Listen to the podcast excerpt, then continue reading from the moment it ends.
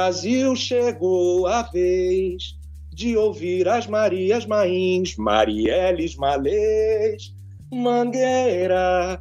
Né? Eu quero o Brasil que não está no retrato.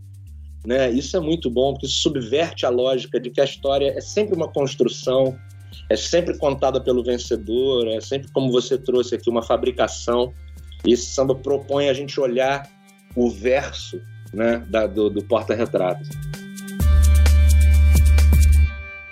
E aí pessoal, meu nome é Ivan Mizanzuki e você está ouvindo o primeiro episódio do Conversas Paralelas. Se você não me conhece, aqui vai o que você precisa saber.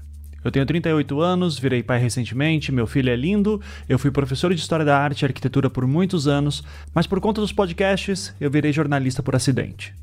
Em 2011 eu comecei um podcast semanal chamado Anticast e em 2015 comecei um outro chamado Projeto Humanos, que era feito em temporadas. Em 2018, eu publiquei a sua quarta temporada chamada O Caso Evandro, que fez tanto sucesso que eu acabei vindo parar aqui na Globo no início de 2021. Eu nasci em Recife, mas fui criado em Curitiba e foi essa cidade que me deu boa parte da minha natureza antissocial. Apesar disso, eu adoro conversar com pessoas interessantes, especialmente aquelas que guardam segredos. Sabe quando você era criança e um dia encontrou sua professora de português no mercado e daí você percebeu que ela não morava na escola e que inclusive provavelmente ela tinha uma vida fora da sala de aula?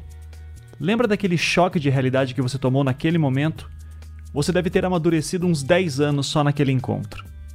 Pois é essa sensação que eu espero que esse programa cause em você a partir de hoje.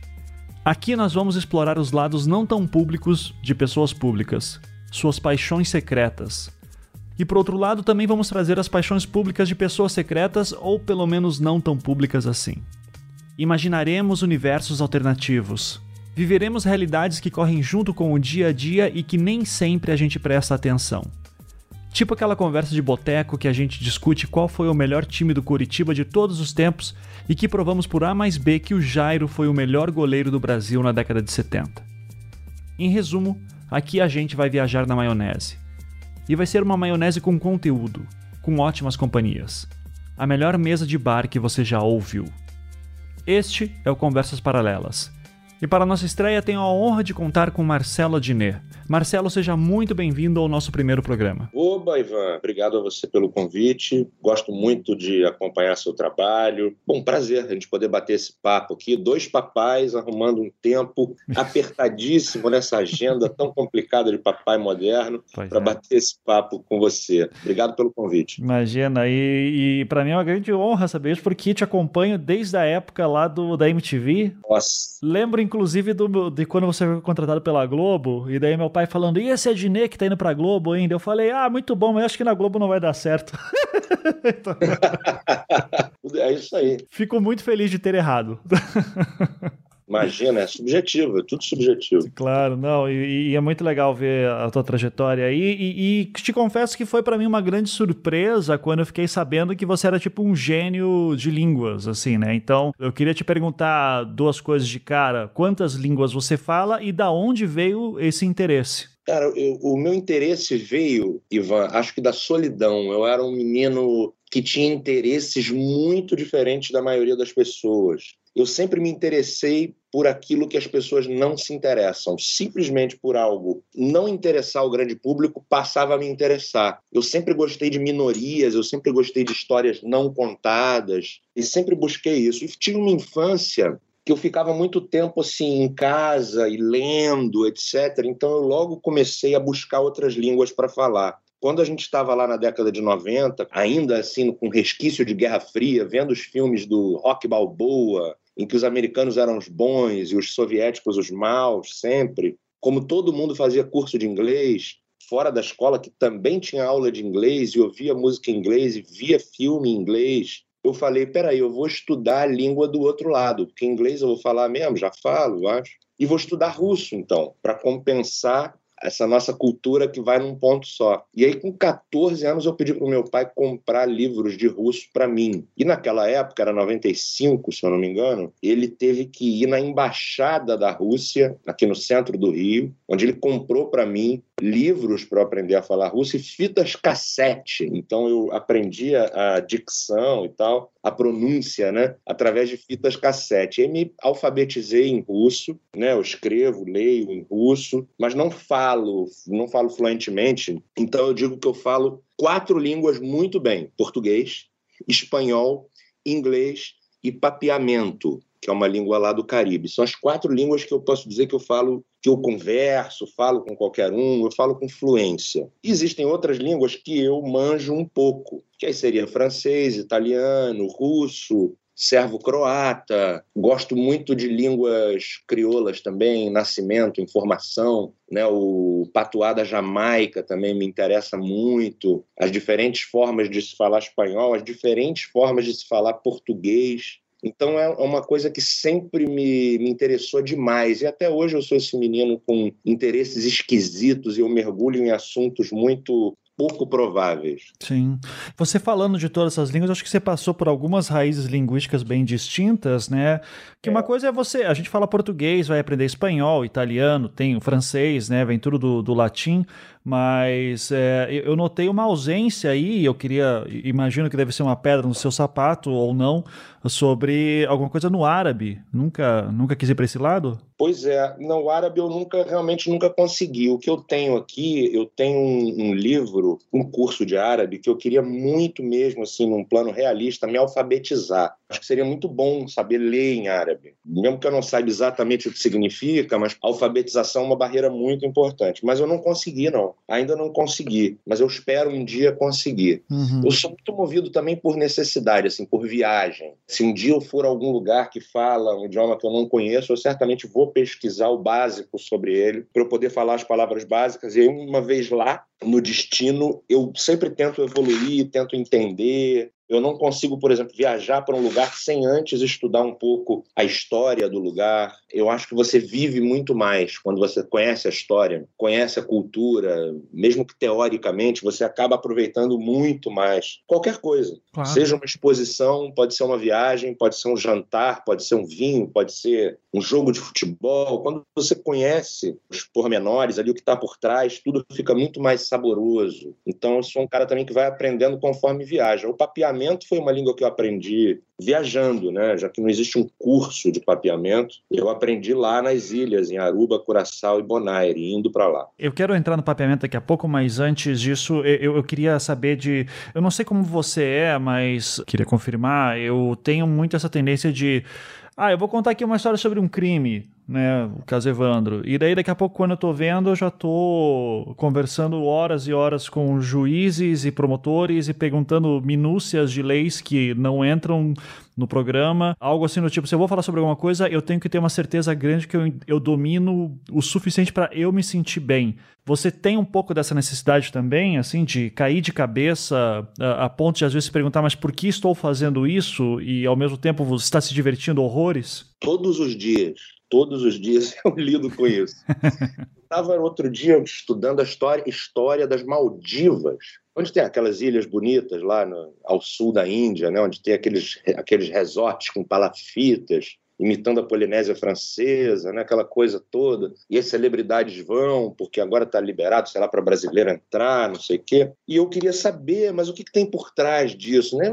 Esse país e tal. E eu acabei, nossa, estudando bastante sobre a, a história e agora a, a situação econômica e política atual das Maldivas. Aí agora estava numa onda de estudar as expedições ao Everest, né? e quantas pessoas já morreram, e aquela altitude de 8 mil metros que se torna fatal. Também sou um grande aficionado assim por cultura iugoslava. Então eu adoro humor iugoslavo. Tem um grupo fantástico, Top Lista Nedrealista, que é maravilhoso, um TV pirata da Iugoslávia. Então você vê que os assuntos não têm nenhuma cara exatamente. São várias coisas. Estudei os lagos do Uzbequistão, os lagos da Bolívia. Eu às vezes me pego e falo, mas por que é que eu estou vendo, né? uma pessoa atravessar o Cabo da Boa Esperança, ou que estou vendo é, um documentário sobre a corrupção no Ministério da Economia das Maldivas. Outro dia eu vi o debate eleitoral de Aruba.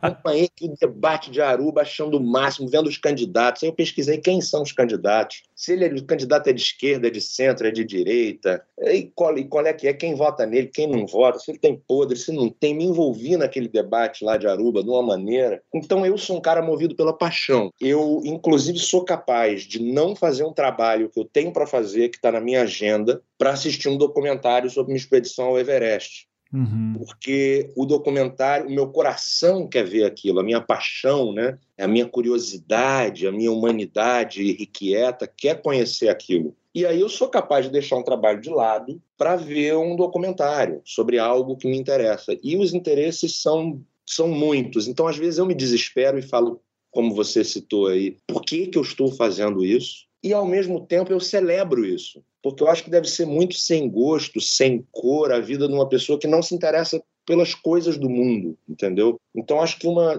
já que a gente se fascina com diversos assuntos, sabe? Pode ser o caso Evandro, pode ser futebol, pode ser as ilhas artificiais que a China faz, pode ser um debate eleitoral caribenho, se tudo isso está interessando, é porque a vida está interessante, né? Então a gente está sabendo curtir tudo isso. Eu sou um cara movido a coração, então para eu curtir um trabalho, fazer, eu tenho que estar afim, eu tenho que conhecer aquilo, eu tenho que estar naquela sintonia. Então, sim, eu sou um cara que preciso me apaixonar por uma coisa para realizar um trabalho sobre ela. Você falou que é alfabetizado em russo e você consegue entender as pessoas falando em russo? Porque você falando de tantos programas é, que pouca gente conhece, eu sou muito curioso em conseguir assistir aquele evento que o Putin faz, acho que todo ano, que ele vai para televisão e fica atendendo telefonema. Não sei se você já ouviu falar disso. Criança Esperança do Putin, né?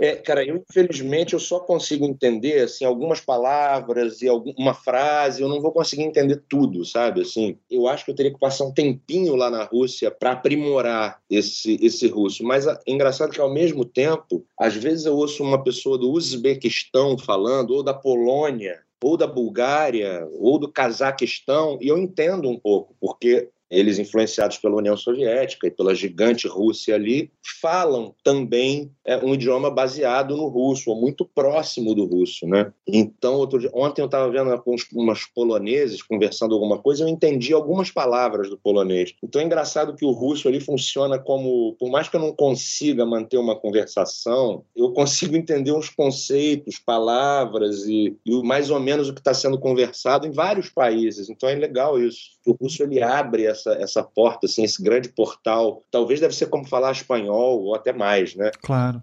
É, que espanhol abre muita porta, também são muitos países. Né? E vamos lá, o papeamento, como é que você já falou isso que até em várias entrevistas, né, que você aprendeu de por conta própria, por viajar, assim, para esses lugares onde fala Aruba, Curaçao. Eu queria sab saber um pouquinho sobre a língua. Ela tem alguma raiz que a gente se conecta? É uma língua local? Ela vem de um dialeto? Fala um pouquinho para a gente sobre ele e o que que te abriu de portas isso. Aruba e Curaçao foram descobertas em 1499, um ano antes da gente, aqui, por uma expedição do Américo Vespucci. Aí tinha um cara com ele que é mais sombrio, o Alonso de Orreda, que é o cara que sai lá da Ilha Espanhola, da República Dominicana, e fala: Vou dar um rolé sozinho, quero dar um rolé sozinho, vou fazer meus assentamentos. Né? Ele não consegue nada, mas ele passa por Aruba e Curaçao e, e é o descobridor das ilhas em 499. Mais à frente, os holandeses estabelecem em Curaçao um ponto de tráfico de escravos. Então eles não, os escravos não trabalham ali, não trabalham em Curaçao nem em Aruba, mas Curaçao é um porto de escravos e ele muda de mãos. A ilha de Curaçao passa pelas mãos dos espanhóis, depois dos holandeses, dos britânicos e dos holandeses de novo. Então, como aquilo é um porto de venda de escravos, eles criam uma língua franca, né? uma língua que todos pudessem entender. Ela começa como uma língua que mistura o espanhol com o arawak, que é uma língua local, é uma língua indígena que tem palavras que não têm relação com nenhum outro tronco linguístico que a gente conhece,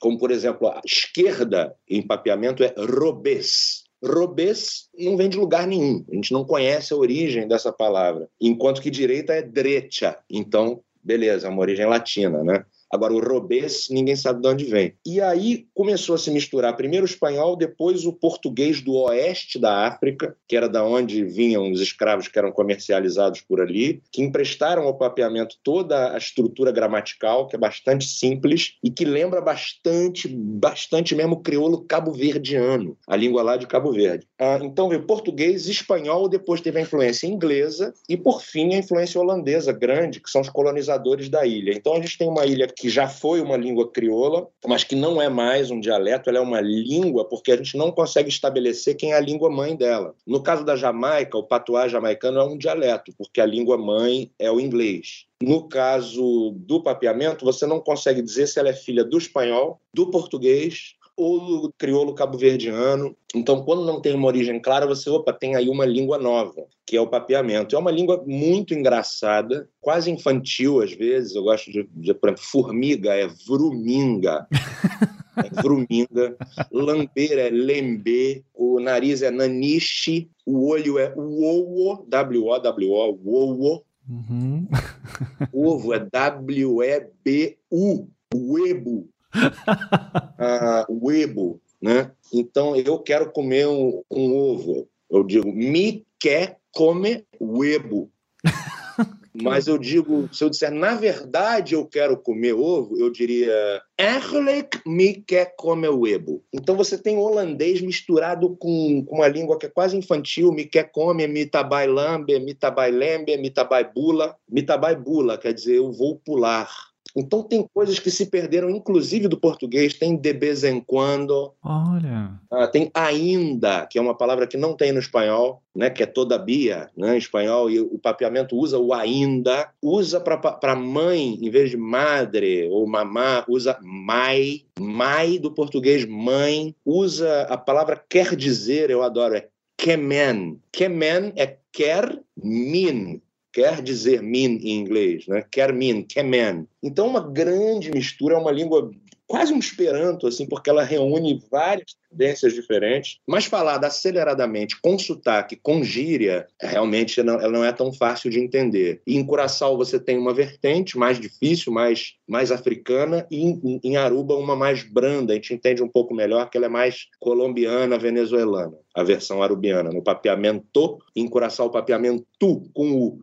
E eu viajando para lá, para Aruba e Curaçao, comecei a aprender, a ficar maravilhado com a língua e a conhecer a música. Eu aprendo muito com música, ouvindo música, música, e fiquei apaixonado por uma música, por um cara de lá, que é o Geon, que inclusive fez música com a Anitta aí outro dia. Eu conheci o Geon e ele me conheceu, também adorou me conhecer. Ele foi lá no meu programa de night, eu trouxe ele lá de Aruba até aqui. É um cara que eu adoro, a gente se fala sempre. Aí, a última vez que eu fui a Aruba, ele já me recebeu, todos os amigos dele. Então tem uma conexão cultural também. Assim, eu conheço as pessoas da ilha, algumas pessoas me conhecem e eu sou super conectado. Às vezes eu ligo o rádio aqui em casa aqui no Rio para ouvir um pouquinho o som de lá e ficar com saudade, sabe? Mas você tá chegando assim do aeroporto, a galera já tá falando, ô, oh, a Dinei tá chegando aí, prepara a festa. Os amigos sim, os amigos com certeza. Uhum. Prepara, é tudo festa, é tudo muito relaxado, é lindo demais. Mas, mas assim, o, o, prefeito da cidade tá no, tá no aeroporto? Não, o, em Curaçao eu, tenho, eu conheço o cara que comanda o Ministério do Turismo, que ele é casado com uma brasileira e ele é apaixonado pelo Brasil e adora a escolinha do professor Raimundo e o carnaval carioca. Então ele me adora, da escolinha e tal, sempre me recebeu muito bem. Eu fui para Curaçao com amigos, passar duas semanas, acabaram as duas semanas, ele falou, não, vocês não vão embora, vocês vão ficar mais dez dias por minha conta. A gente, mas como assim? Comprou passagem para todo mundo, deu para gente um quarto legal no hotel, a gente ficou dez dias, uma coisa maravilhosa, mas o povo sabe que eu sou o brasileiro que fala papiamento e é amigo do Geon, quer dizer, amigo do artista lá de Aruba e tal. E a galera de Curaçao fala que eu falo com sotaque de Aruba. Você, pô, mas seu sotaque de Aruba e tal.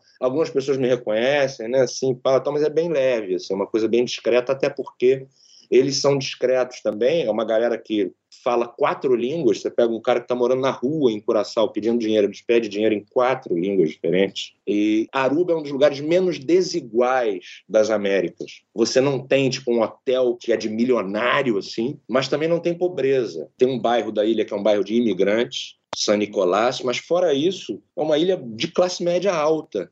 Então ela é extremamente segura, muito segura. Você pode andar à noite onde você quiser. Mas tem cara pedindo dinheiro, que nem se falou. Em Curaçao, em Curaçao. Ah, em Curaçao. Aruba dificilmente, só isso acontece, né? Até em lugares mais desenvolvidos. Mas tem uma, uma situação social que eu achei muito legal. É todo mundo meio classe média, não tem uma diferença brutal, assim. Não existe uma aquela desigualdade que é feia para que a gente tem aqui no Brasil a beça, né? Sim uma desigualdade que machuca o olho, o coração. Não, é tudo muito parecido. E aí o lugar é muito seguro. E aí em Aruba não teve escravidão, que deixa uma herança também muito, muito pesada, muito forte nos lugares em que houve escravidão. Então eu me senti realmente muito num lugar muito especial. E eu pensava assim, não, mas peraí, mas aqui não é tão legal assim, tem lugares melhores. Por isso que eu fui até estudar as Maldivas e tal, percebi que as Maldivas têm uma sociedade muito problemática tem uma, um governo que vende as ilhas por fora, por debaixo do pano, para meter o dinheiro das ilhas no bolso, e o povo não ganha nada e vive sobre a lei da Sharia, né, do Corão, lá em Malé, na capital. Então, realmente, pensando e pesquisando, eu falei: caramba, esse lugar realmente é especial, esse tal de Aruba, porque a desigualdade é muito pequena. Então, isso traz para a gente um, uma, uma sensação de paz social que eu não tenho normalmente, sabe? Sim. Você, estudando essas línguas, eu imagino que isso muda muito a tua percepção de mundo mesmo. Aquela velha história do, né, só no português existe a palavra saudade, né, e eu lembro uma vez de ter lido um texto, assim, de você chegar e imaginar um, um momento em que alguém, algum falante português teve que inventar uma palavra para um sentimento, né, e como isso se alastra e se divide. É, eu lembro que o texto falava alguma coisa de como Portugal, que um dia foi um império, que dominou o mundo e de repente perde isso e precisava de um sentimento, é, uma palavra que explicasse o que era um dia ter sido dono do mundo e não ser mais, né? E daí veria a palavra saudade. Agora, de todas essas que você me falou, e daí me corrija se estiver errado, a gente está falando de línguas em gerais fonéticas e não línguas tonais, né? Que já é um outro ramo. Daí eu queria saber se você já se arriscou no, no em alguma língua tonal, porque línguas tonais, para quem não sabe, são aquelas em que não apenas você tem que acertar a pronúncia, como tem que acertar o, a nota musical em que ela é dita, né? É, já se arriscou por aí? Não, nunca me arrisquei, não. A língua. eu, aliás, morro de rir com uma lição que os meus amigos que falam chinês, ou que fazem curso de chinês, dão aquela primeira lição. Não, mas é tranquilo, não é tão difícil, tem só nove, então não, são seis ou nove entonações. e aí tem ah, e ah, uma que vai para cima, uma que vai para baixo, uma que ah, fica sem sair do lugar. É maravilhoso, é muito, muito rico. Uhum. Mas não, nunca me aventurei numa língua tonal e eu uso, na verdade, essa tonalidade aí para criar sotaques e variações regionais, é, mas a tonalidade mudando o sentido, né? Quer dizer, dando sentido novo à palavra. Não, eu conheço o mandarim, que é assim, eu não, não conheço outras línguas assim mais populares que tenham essa tonalidade. Você conhece, Ivan? Não, o mandarim é o, é o exemplo clássico, né? Mas eu não sei. Uh, eu já ouvi falar de dialetos menores também, assim, mas daí não vou nem saber dizer. Mas eu lembro do mandarim, que daí, né, a gente tá falando de uma das línguas mais faladas do mundo, acho que também é. vem essa questão. Mas eu, eu, eu, pergunto isso porque eu lembro, tem, tem um podcast que eu gosto muito, que é o Radio Lab, né? É um podcast de ciências e, é, e eles fazem esse esquema storytelling, foi uma das grandes inspirações minhas para produzir podcasts. E eu lembro de uma vez eles estavam discutindo sobre música e linguagem, e eu sei que você também compõe, né? Então por isso a minha curiosidade. E eles estavam falando como, por exemplo, tem no mandarim essa questão da, do tom, né? E daí eles estavam vendo que a percentagem de crianças na China com ouvido absoluto, sei lá, enquanto aqui no Ocidente a gente está falando de 4%, sei lá, tô chutando um número baixo, lá era acima de 70%, 80%. E daí eu lembro deles falando de pesquisas de neurolinguística, né, sobre como bebês falam em certos tons, né, e daí você tá com uma filhinha e eu tô com um filhinho, e eu até vi um vídeo muito fofinho da, da sua filha, aí você, ela falando, ela começando, pá, dá, né? E, e estamos nessa fase aqui em casa agora também. E eu lembro muito desse programa do Radio Lab. A pesquisa era mais ou menos assim: era pegando várias mães de vários países, conversando com seus bebês e tentando notar pela variação tonal em várias línguas como que mães e pais comunicavam com seus bebês. E percebia-se que, por exemplo, quando você estava querendo fazer uma coisa alegre, era sempre tipo tá tá tá tá. E daí quando vinha uma coisa para dizer não pode, vinha nana, nana, então uma caída.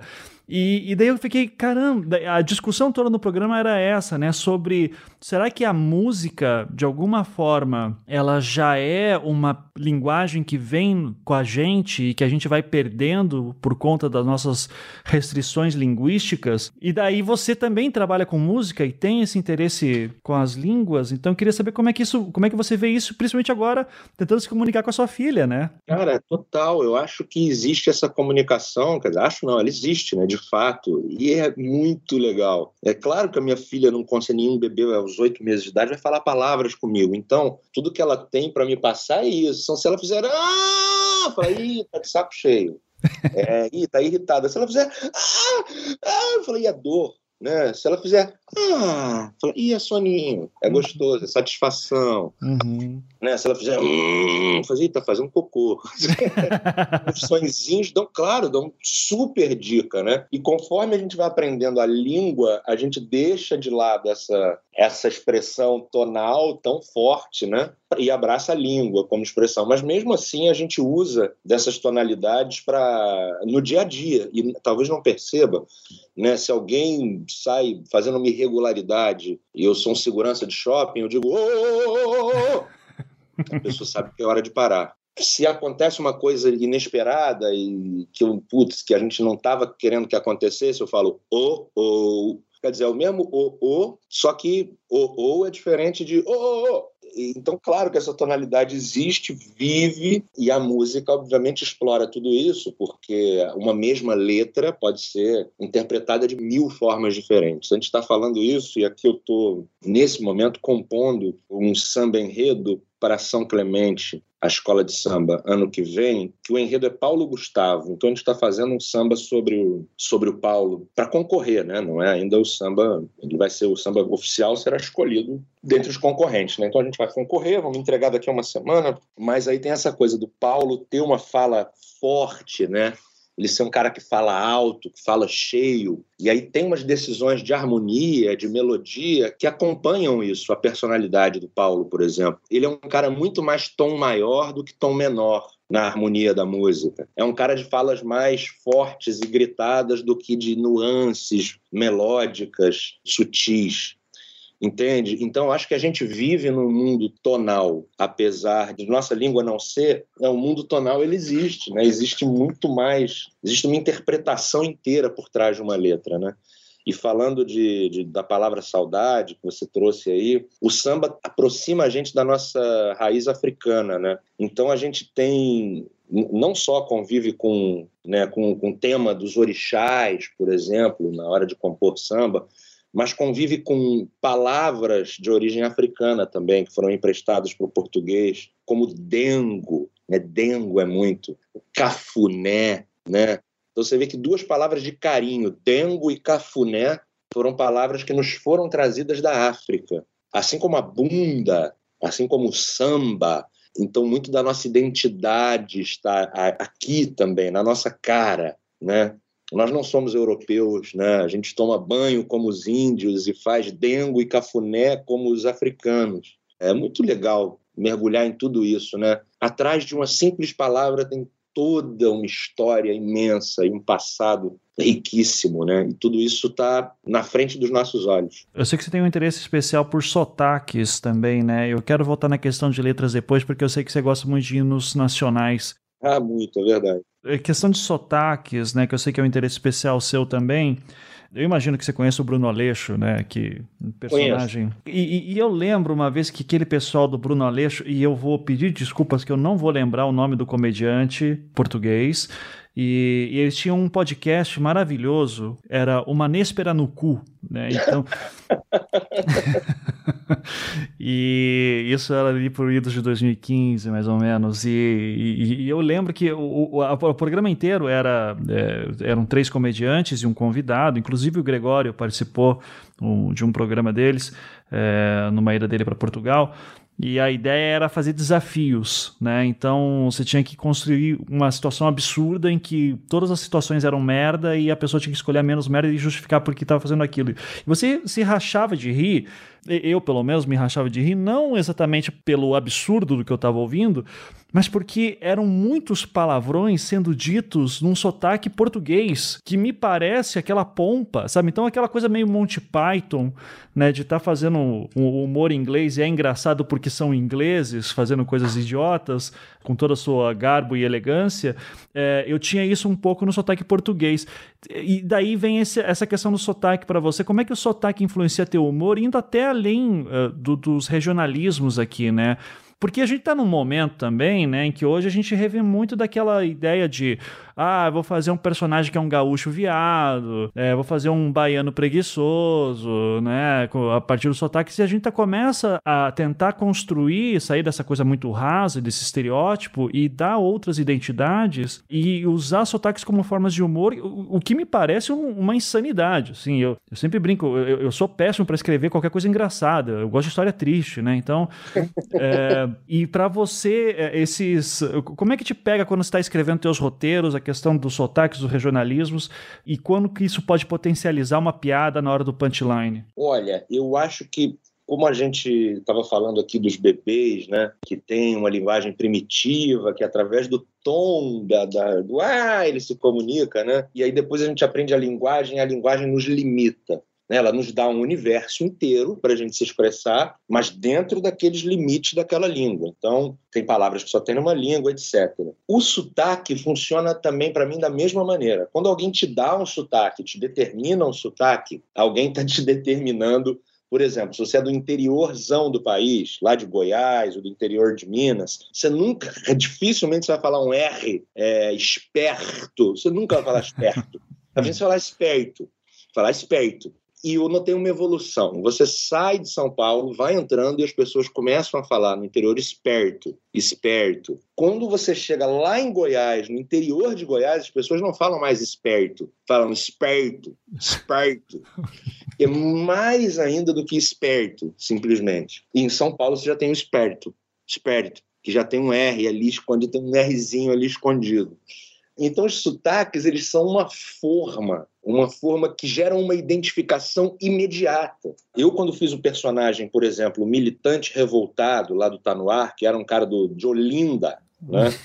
personagem que reclamava da Globo, falava mal da Globo, etc. Toda aquela escolha de palavras e o jeito de se expressar, de, de, de, de, de acelerar em algumas frases, falar mal da Rede Globo e dizer tudo aquilo, elas, aquilo só é possível daquela maneira em Pernambuco. e, e, nas zonas urbanas de Pernambuco, tanto Olinda, Recife, Jaboatão. Só dali aquele personagem poderia vir. Então, Faria Limer, daqueles caras que falam, ô Marcelo, você falou Marcelo, ô Ivan, é, já tem uma, fala um pouco mais meio de nariz, parece que tá com o nariz fechado, né, falando, tudo já puxa toda uma, uma herança italiana, né? De uma coisa mais, mais italiana aqui. O quanto que os Mano Brown na periferia já puxa todo outro, outro corre, você tá ligado, mano? Então, o sotaque ele mostra de que região você veio, da onde, especificamente de que região você é, ou de que grupo social você é no imaginário popular, e a sua visão de mundo. Eu estou aqui no Rio de Janeiro, olho aqui da minha janela, vejo Niterói lá do outro lado. Aqui, do lado daqui. Mas Niterói já tem uma outra maneira. A galera de Niterói não fala, pô, vou passar no podcast do Ivan. Fala, vou passar no podcast de Ivan como os capixabas falam aqui no, no, no Espírito Santo. Então, uma diferença mínima, às vezes, revela todo um universo. E as pessoas se identificam pra caramba, porque elas se veem naquele quadro ou veem alguém de outra região que ela já ouviu ou já conhece. Então nós temos um país imenso, com variações imensas. Nossa, do Rio Grande do Sul para São Paulo, para o Rio, para Bahia, para Pernambuco, para o Pará. É uma variedade tão impressionante de sotaques que você consegue o sotaque ele te faz construir um tipo. E no caso de eu fazer sotaques que eu acho que eles são caricatos, mas eles têm algo de realista também, eu procuro fazer um sotaque verossímil. O sotaque tem um exagero, mas ele é verossímil, né? O pessoal de Porto Alegre fala assim mesmo, né? é, te sabe, né, Ivan? que uh, bah, tu vai ir, né? Coisa do tu vai ir. Uhum. Eu falo, caramba, isso é muito rico, capaz, tu vai ir, vai. E tem o ba e tem o bó, que é muito mais do que o ba. Né? Tem o ba e tem o bó, que é muito maior. Então, você, na verdade, são línguas diferentes, né? São, bom, são dialetos diferentes, né? O sotaque, a língua falada no Rio Grande do Sul é um dialeto diferente do falado no Rio de Janeiro. A ponto de um cara lá do, do Rio Grande do Sul talvez não conseguir entender o que um moleque jovem aqui do Rio de Janeiro fale. Então, já que eu faço uma, uma, uma leitura realista desses sotaques, eu acho que eu acabo me desprendendo desses estereótipos bobos e rasos, né? Tipo, ah, o gaúcho é gay, não, o gaúcho é gaúcho.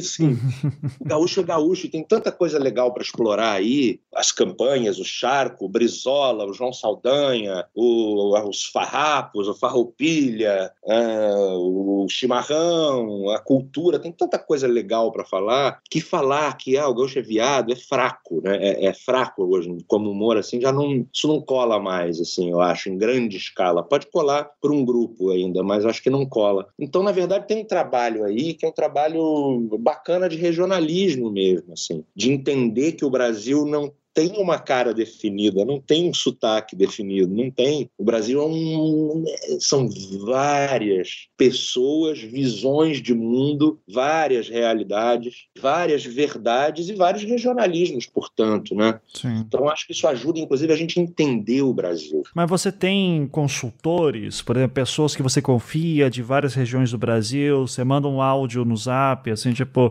pô, tô montando um personagem aqui, quero ver contigo o que, que você acha eu não faço isso, não, normalmente não. Porque eu acredito também que o humor já tem uma coisa muito legal, que é o humor ele não é uma ciência, né? Se eu estivesse fazendo um trabalho sobre linguística, com certeza eu consultaria mais de uma fonte. Mas como é um trabalho de humor, ele é um recorte feito por mim, ele é uma visão uma visão sobre um determinado assunto. Então eu não tenho esse costume embora não tenha nada contra consultar alguém, acho inclusive muito legal consultar alguém, é bom é, para pegar algumas dicas regionais realmente, né? Uhum. Mas eu sou um cara mais assim, eu acho que o humor tem, ele pode errar, né? Eu sou jornalista formado, sou apaixonado por cultura em geral, geografia também. Eu acho que a geografia ela acaba determinando muito sobre a sua cultura, né? Uma pessoa que vive numa montanha a 6 mil, 4, 5 mil metros de altitude vai ter uma vida bem determinada por isso, né? Mais isolada, com difícil acesso a, a grandes centros, com pouco oxigênio, mascando coca, sei lá. Né? Enquanto que a pessoa que vive numa praia está fadada a conviver com um monte de gente diferente circulando por ali, provavelmente mais violência, mais desentendimento, mais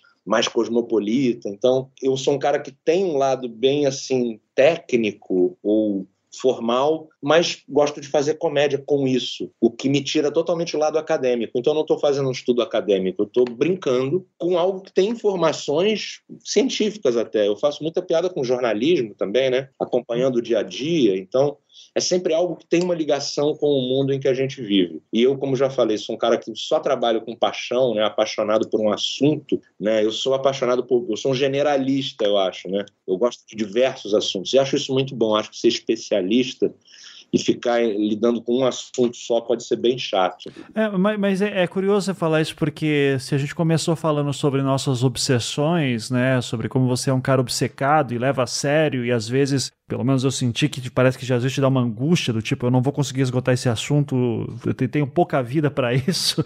É. E daí parece que no humor você se solta um pouco mais, né? Então é engraçado como na tua profissão você se solta e na tua vida pessoal você se prende, né? Sim, sim, sim, sim. O humor ele consegue também dar vazão e levar um público maior certas questões, né? Se você escreve hoje um artigo acadêmico sobre, sei lá, as Maldivas, é, dificilmente alguém vai querer ler o que é isso, um artigo acadêmico sobre a, né, a cultura das Maldivas, pô, coisa chata, né? Mas se você faz um quadro de um casal que vai passar férias nas Maldivas e se mete em mil roubadas porque erra a ilha, aí é engraçado entendeu? Então, exatamente, é uma maneira aí de você transmitir, né? Uma, de botar pautas que não têm grande visibilidade em visibilidade, né? Acho que assim foi quando eu fazia as imitações do presidente e tal, precisava desconstruir aquele cara e não de uma maneira científica, né? não escrevendo um artigo dizendo, olha, em 1990 e tal ele disse isso, falou aquilo. Tá certo quem está escrevendo o artigo, mas o artigo não chega muito. Agora, a piada, a sacanagem, a desconstrução da figura chega. E chega muito. Desvendar aquele sotaque lá do Bolsonaro aí, que é meio paulista, né? Um paulista meio discreto. Aí. É fundamental para poder imitar aquela figura, né? Sim. É, aquele sotaque. É o Alckmin extremamente paulistano também é importante né, para esse tipo de, de imitação. E aí um paulistano que tem uma voz mais tradicional, fala aquele paulistês mais quatrocentão, né? Então, usa-se também esse conhecimento regional nas imitações. Sabe? Eu acho que o imitador, ele em algum momento, ele é um grande cara, ele é um cara que manja de sotaque, que manja dessas, dessas observações sobre língua, né? Uhum. Você se vê como um, um, imitador ou um comediante? Porque eu sei que há um debate sobre isso, né? a, a comédia que se apoia no na imitação, na simples caricatura, simples aqui entre aspas, obviamente, né? Mas você se, se pega às vezes pensando sobre isso, quem sou eu? Tomando banho, sabe? Marcelo Diné, dizendo, ó, oh, quem sou eu? O que quero da minha vida? Como me defino? É, tem, rola esse momento de terapia pessoal, assim, para você ou, ou não? Claro, rola, rola sim. Eu penso bastante sobre as coisas da vida, assim. E eu acho que a nossa geração é muito pirada com trabalho. A gente foi muito mal educado. Eu nasci em 81, não mal educado pelos meus pais, não, de forma alguma. Eles foram sensacionais comigo. Devo demais a eles mas era a sociedade mesmo, assim, ela nos fez crescer com um padrão muito errado de sucesso ou de, de, de sucesso profissional, sabe assim, uma, aquela, aquela coisa de não, não basta você ser bom, você tem que ser o melhor, uma coisa de competição e trauma. Eu não quero viver o meu trabalho, não quero. Eu quero viver para minha vida e o meu trabalho vai ser um detalhe. Então eu não gasto muito tempo pensando. Eu penso na minha vocação, o que, que eu quero fazer mas não o que, ah, o que eu deveria fazer com a minha carreira. Eu, eu sou um cara que tenho realmente uma. Eu gostaria de ser um pesquisador de cultura, mas, na verdade, eu não, eu não consigo enxergar como eu trago, porque eu não sou um especialista em nenhum assunto. Embora eu entenda sobre a, a, a guerra, as guerras da Iugoslávia, a Bósnia em especial, um assunto que eu manjo bem. Canto quase tudo de música popular bósnia, assim, de verdade. adoro as músicas. Não falo bem o idioma, mas canto as músicas todas. E são lindas as músicas, né? Músicas uma ascendência naquela escala musical árabe. Amo MPB, música popular bósnia. E quando, lá, inclusive, foi um negócio muito especial, assim, poder cantar com eles as músicas nacionais lá. Mas não sou um historiador que, que, que é um iugoslavianista, não sou. Eu adoro a, a, proclamação da República, assim, é um episódio que me fascina muito. Eu sou um cara que gosta de conversar sobre esse assunto com historiadores, mas eu não me considero um, ah, um especialista em proclamação da República, eu não sou. Portanto, tem essa coisa de você gostar muito de muitos assuntos, mas não tem uma, uma especialização neles. E acho que a comédia é a minha maneira, é a linguagem que eu tenho para popularizar esses assuntos. Então, eu acho que é aí mesmo que eu vivo. E sobre a, a imitação, ser uma forma de comédia, não ser, ela é mais nobre, menos nobre, eu não tô nem aí para isso. Eu acho que se fizer rir, tá bom demais, entende? Assim, Sim. É, imitação pode ser engraçado mesmo, pode ser. Porque a imitação não é simplesmente, ó, oh, vou fazer igual a ele. A imitação desvenda quem é aquela pessoa, desvenda os seus vícios, os seus truques de linguagem, seus objetivos, as suas, suas armas retóricas, né? Então, é, para mim, uma, uma, simples imitação é uma coisa rasa, mas as imitações guardam muito mais do que simplesmente uma imitação, simplesmente fazer uma vozinha igual a pessoa. Eu acho que eu vejo uma coisa muito mais profunda aí. E por isso não, não, não considero a imitação menos ou mais do que nada, entende? Entendo. É, e, e, é engraçado, porque eu tenho um amigo que a gente, um grupo de amigos que a gente joga videogame todo final de semana online, né? Foi o, a maneira que a gente se encontrou para não enlouquecer na pandemia e continuar em contato com os amigos. E a gente faz muita imitação horrorosa, né? Sempre conversando uh, enquanto joga. E, e, às vezes eu me pego pensando, eu acho que a gente não está imitando a pessoa, a gente está imitando o Adnei imitando as pessoas, sabe? Então, che chegava uma hora, por exemplo, que a gente tinha lá um jogo que a gente jogava, que daí tinha que pegar uma arma nova, e daí a gente ficava imitando o Bolsonaro falando arma, arma. Só que daí não estava imitando o Bolsonaro, falava, imitando você falando de arma, né? Então, você, você tem noção desse impacto das pessoas que começam a. As pessoas começam a imitar personagens, mas elas estão imitando a sua imitação? Ah, sim, com certeza. Até porque eu aprendi algumas imitações vendo comediantes fazendo, né? Porque, como eu falei, a imitação ela não é só um jeitinho, ela é, ela é todo um universo, né? Ela revela um universo sobre o imitado. Eu estava na na Globo, na década. Quando foi isso? Faz, faz muito tempo. Eu não era, não era nem contratado da emissora. Eu estava fazendo um teste para o Zorra Total. Era 2006, por aí. E aí no camarim eu encontrei o comediante Pedro Manso, que é um cara que faz uma imitação fantástica do Faustão, que eu nunca tinha visto ninguém fazer o Faustão, assim, nunca, nunca tinha visto. E aí ele fez ao vivo, ele falou assim: não, para imitar o Faustão eu tenho que fechar a porta aqui, porque eu tenho que gritar, vamos lá. aí o Pedro Manso fechou a porta e começou: e aí, galera? Essa super fera eu falei, cacete, não tô acreditando. Cara, que maravilha. E vendo ele imitar, eu falei, ah, então é assim. Porque é quase como se a gente fizesse uma engenharia reversa. Opa, a voz do cara tá aqui, eu vou, faço o caminho todo o contrário e aí começo a percorrer para frente de novo. Aí tu fala, ah, a engenharia reversa que ele fez é essa, ó. Hum, tá. Aí você imita o cara fazendo, Quer dizer, você pega, é como se fosse uma coisa de engenharia. Você pega a engenharia dele, que ele fez, rouba para você aquela informação, numa, assim, numa boa, qualquer um pode fazer isso, né? Se não tem nenhum problema. É, e, e, você faz a sua imitação em cima do que você viu. Isso é natural, tão natural quanto um bebê imitar bababá o que você está fazendo. Então, certamente tem pessoas que acabam vendo uma imitação minha e falando, ah, é assim que imita. E fazem também. Acho um barato, acho muito legal. Ultimamente até o Galvão tem me mandado umas mensagens falando, pô, você tá. Agora eu que tô te imitando, né, Adnê? Pô. é, pô, agora minha esposa fala que eu tô imitando o Adnê. Eu fico, ah, o quê? E é, e é mó barato isso, porque é uma imitação, é o Galvão Bueno. Ele poderia em algum lugar ficar chateado de estar sendo desvendado, mas ele acha o maior barato, ele ama, que ele enxerga ali uma, uma, uma, veneração a ele, né? Uhum. Um respeito a ele. E ele foi um cara que virou uma chave mesmo, que há poucos anos, vamos dizer, há 5, 10 anos, ele era um cara que estava todo mundo xingando ele nos estádios e tal. Sim. E hoje ele é um cara celebrado já. Uhum. Eu acho que as pessoas perceberam assim, a importância dele, sabe? Ele é, ele é demais. Mas é, tem, tem essa relação carinhosa também e essa relação da engenharia reversa, de através de outra pessoa você conseguir entender como é que é a imitação. Inclusive, o Vai se criando um clima terrível é outro dos bordões que a gente usa muito todo final de semana quando jogamos, tá? Então, agradeço por isso não só na, no futebol, mas como na política, nos grupos, em tudo. É, exatamente. Bom, eu quero já ir para o ponto final aqui da nossa conversa, né? Que está muito agradável, a gente podia ficar aqui por horas, mas eu preciso falar sobre hinos nacionais com você.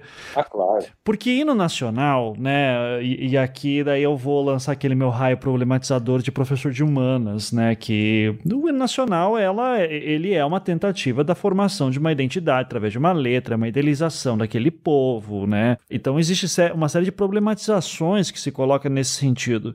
Ao mesmo tempo, né, uh, eu lembro muito assim, Copa de 98, 2002, o Zidane se recusando a cantar o hino da França, né? Uhum. E, e, era um hino que sempre era muito elogiado, né? A Marselhesa, de, de falar, poxa, olha que bonito, olha, que heróico esse, esse hino. E daí o Zidane, como imigrante argelino, já tem uma outra história, né? Ele, ele é argelino, né? Você bem me lembra. É isso. É. Ali acho que foi o primeiro momento da minha vida que eu disse: caramba, né? Existe um existe uma luta atrás dos hinos nesse sentido. Claro. E daí eu queria, eu sei, assim, até a, a Giovana, nossa produtora aqui, fez uma pauta maravilhosa dizendo, pô, o Adnet sabe de cor o hino da Holanda, do Japão, da Guatemala. Da Holanda e da Guatemala, sim, do Japão não. Do Japão não. Da Guatemala eu sei. ah, ok. Então, mas, então é matéria da Globo, do Globo que tá errado, hein? Vou. vou... É, da, da, da ah, é, do tá. Japão eu não sei não, mas tudo. Então, indo além de letras decoradas, de história por trás do hino que te conta a história daquela nação, qual que te chama mais atenção, que mais te marcou? Olha, o que mais me marcou foi o hino da Bósnia. E pelo seguinte motivo, eu estava muito empolgado com a participação da Bósnia na Copa aqui no Brasil, na Copa do Mundo, né? Foi a primeira Copa para a qual a Bósnia se classificou. E aí, poxa, a primeira vez que fosse soar o nosso, eu chamo de nosso, porque eu sou apaixonado pela Bósnia, e, enfim. Quando fosse soar o nosso hino no Maracanã contra a Argentina pela primeira vez, que grande momento. Só que acontece que o hino da Bósnia ele tem um problema, porque depois da guerra que aconteceu lá, desmembrou-se a Iugoslávia, a Sérvia era a cabeça da Iugoslávia e os países que iam se separando enfrentavam grande dificuldade. A Bósnia era o mais fraco militarmente e financeiramente, então era um alvo fácil. Foi atacada e até que um dia a ONU parou o conflito e criou um país. A Bósnia desenhou durante 27 horas no Tratado de, de Dayton, nos Estados Unidos, Bill Clinton mediando, desenharam um novo país dividido em três nações: sérvios, croatas e bósnios três etnias, né? E o país é todo desmembrado. E criou-se um hino novo, que é o hino da Bósnia Unida, dessas três etnias unidas. E a torcida bósnia não canta o hino novo, por reconhecer que aquilo é um hino aguado, né? que aquilo é um hino que está sujo pelos conquistadores, ou pelo, por aqueles que praticaram genocídio contra eles. Inclusive tem o filme Kovad Zaida, né, que concorreu ao Oscar aí, que conta o episódio do, do genocídio de Srebrenica, lá na Bósnia que hoje pertence aos sérvios. Então, quer dizer, aquele genocídio teve um efeito prático e positivo para quem cometeu. E os bósnios fazem o quê? Quando toca o hino novo, eles cantam por cima o hino velho, que não tem nada a ver com o hino novo. Então não é que a letra só mudou, não. Então os jogadores estão todos calados porque eles gostariam de cantar o hino velho, mas não podem porque seria uma afronta ao país estabelecido. E a torcida inteira canta o hino velho em cima do hino novo, criando uma confusão e uma poluição sonora, né? Porque na caixa de som está tocando uma coisa e a torcida está cantando outra, completamente diferente. Então achei essa história muito marcante, assim, de como um hino como um simples hino, né, que era para ser uma, que na, às vezes a nossa cabeça é um protocolo a ser cumprido, pode trazer uma, um, um grande problema, uma grande discussão em torno dele. Né? E tá aí, o hino da Bósnia tem essa problematização enorme, então, eu sou um cara que canto, por exemplo, o hino antigo. Enfim, puxei muito na torcida da Bósnia, na BH Fanáticos, esse hino antigo. é, e cantava com ele as músicas de arquibancada. Sei todas as músicas de arquibancada da Bósnia. É um barato, é muito legal. Então, os hinos têm uma coisa ali, eles contam com certeza uma história pra gente. Eu gosto do hino de Belize, porque é um hino que tem a pegada pirata daquele país, uma pegada meio, meio bem pirata antiga, né? Que ele fala O land of the free by the Caribbean Sea. Ah, é muito bonito, é um pirata. que legal. Até o hino da Sérvia, que eu, poxa, tenho, né, eu, eu, critico as políticas da Sérvia, eu sou um bósnio, mas eu adoro também o hino da Sérvia, o hino da Rússia é muito bonito, muito poderoso, e é o hino soviético, alterado com uma nova letra, né, porque ele, o Putin traz essa glória soviética de volta, e dizendo que o hino do Brasil tinha uma introdução cantada, que era mais ou menos assim, que foi suprimida depois de um tempo, que era assim, espera o Brasil que todos cumprais com vosso dever, e avante brasileiros, sempre avante, Gravai a buril nos pátrios anais do vosso poder. Ei, avante, brasileiros, sempre avante. Serviu o Brasil sem esmorecer, com ânimo audaz, cumpriu o dever, na guerra e na paz, à sombra da lei, a brisa gentil, o lábaro erguei do belo Brasil. Ei, a SUS, ó, SUS, tan, tan, ouviram de Ipiranga. Ah, ia ser muito difícil decorar isso na escola. Muito difícil. e ela foi suprimida, esse início foi suprimido. E cabe ainda dizer que o hino brasileiro era para ser o hino da proclamação da República. Complicadíssimo, fabricadíssimo, né? Os, como é que é o palio? Seja um palio de luz desdobrado, sob a vasta amplidão destes céus. Hino complicado, liberdade, abre as asas sobre nós, era para ser esse.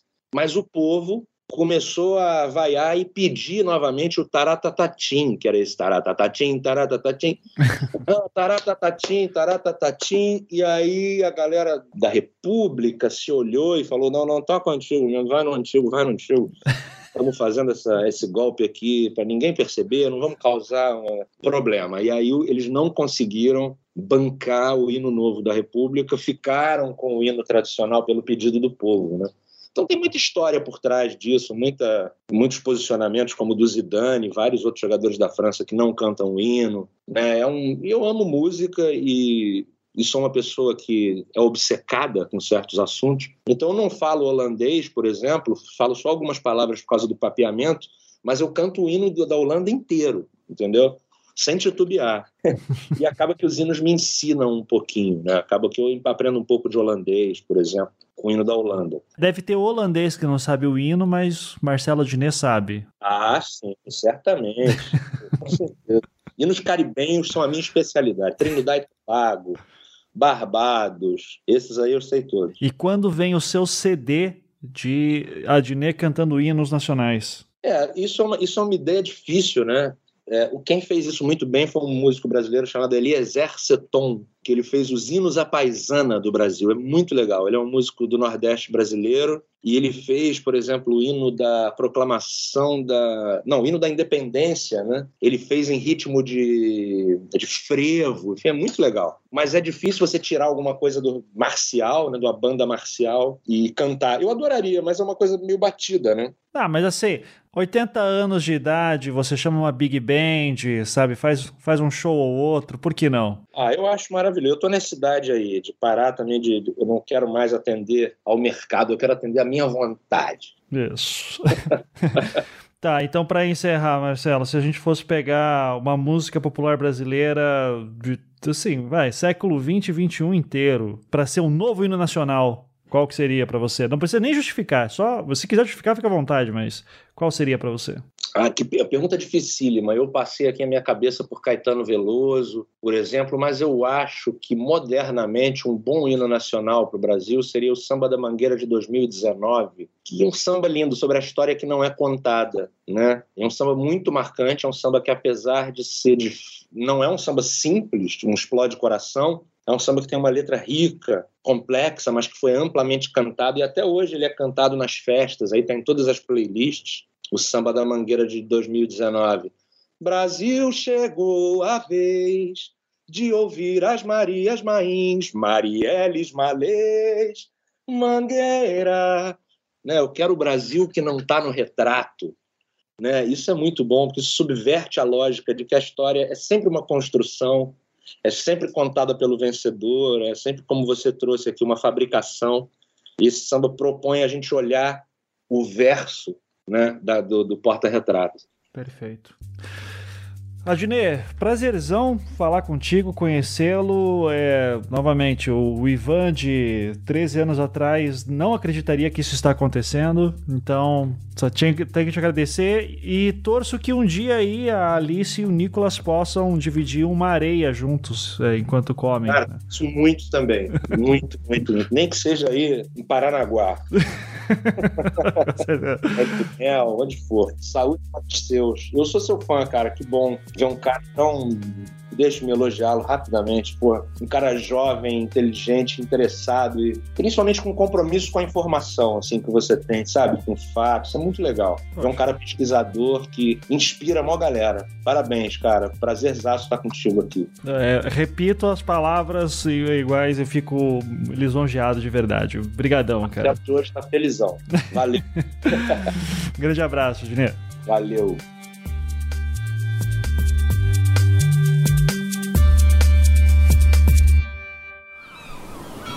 Este podcast foi editado pela Maremoto.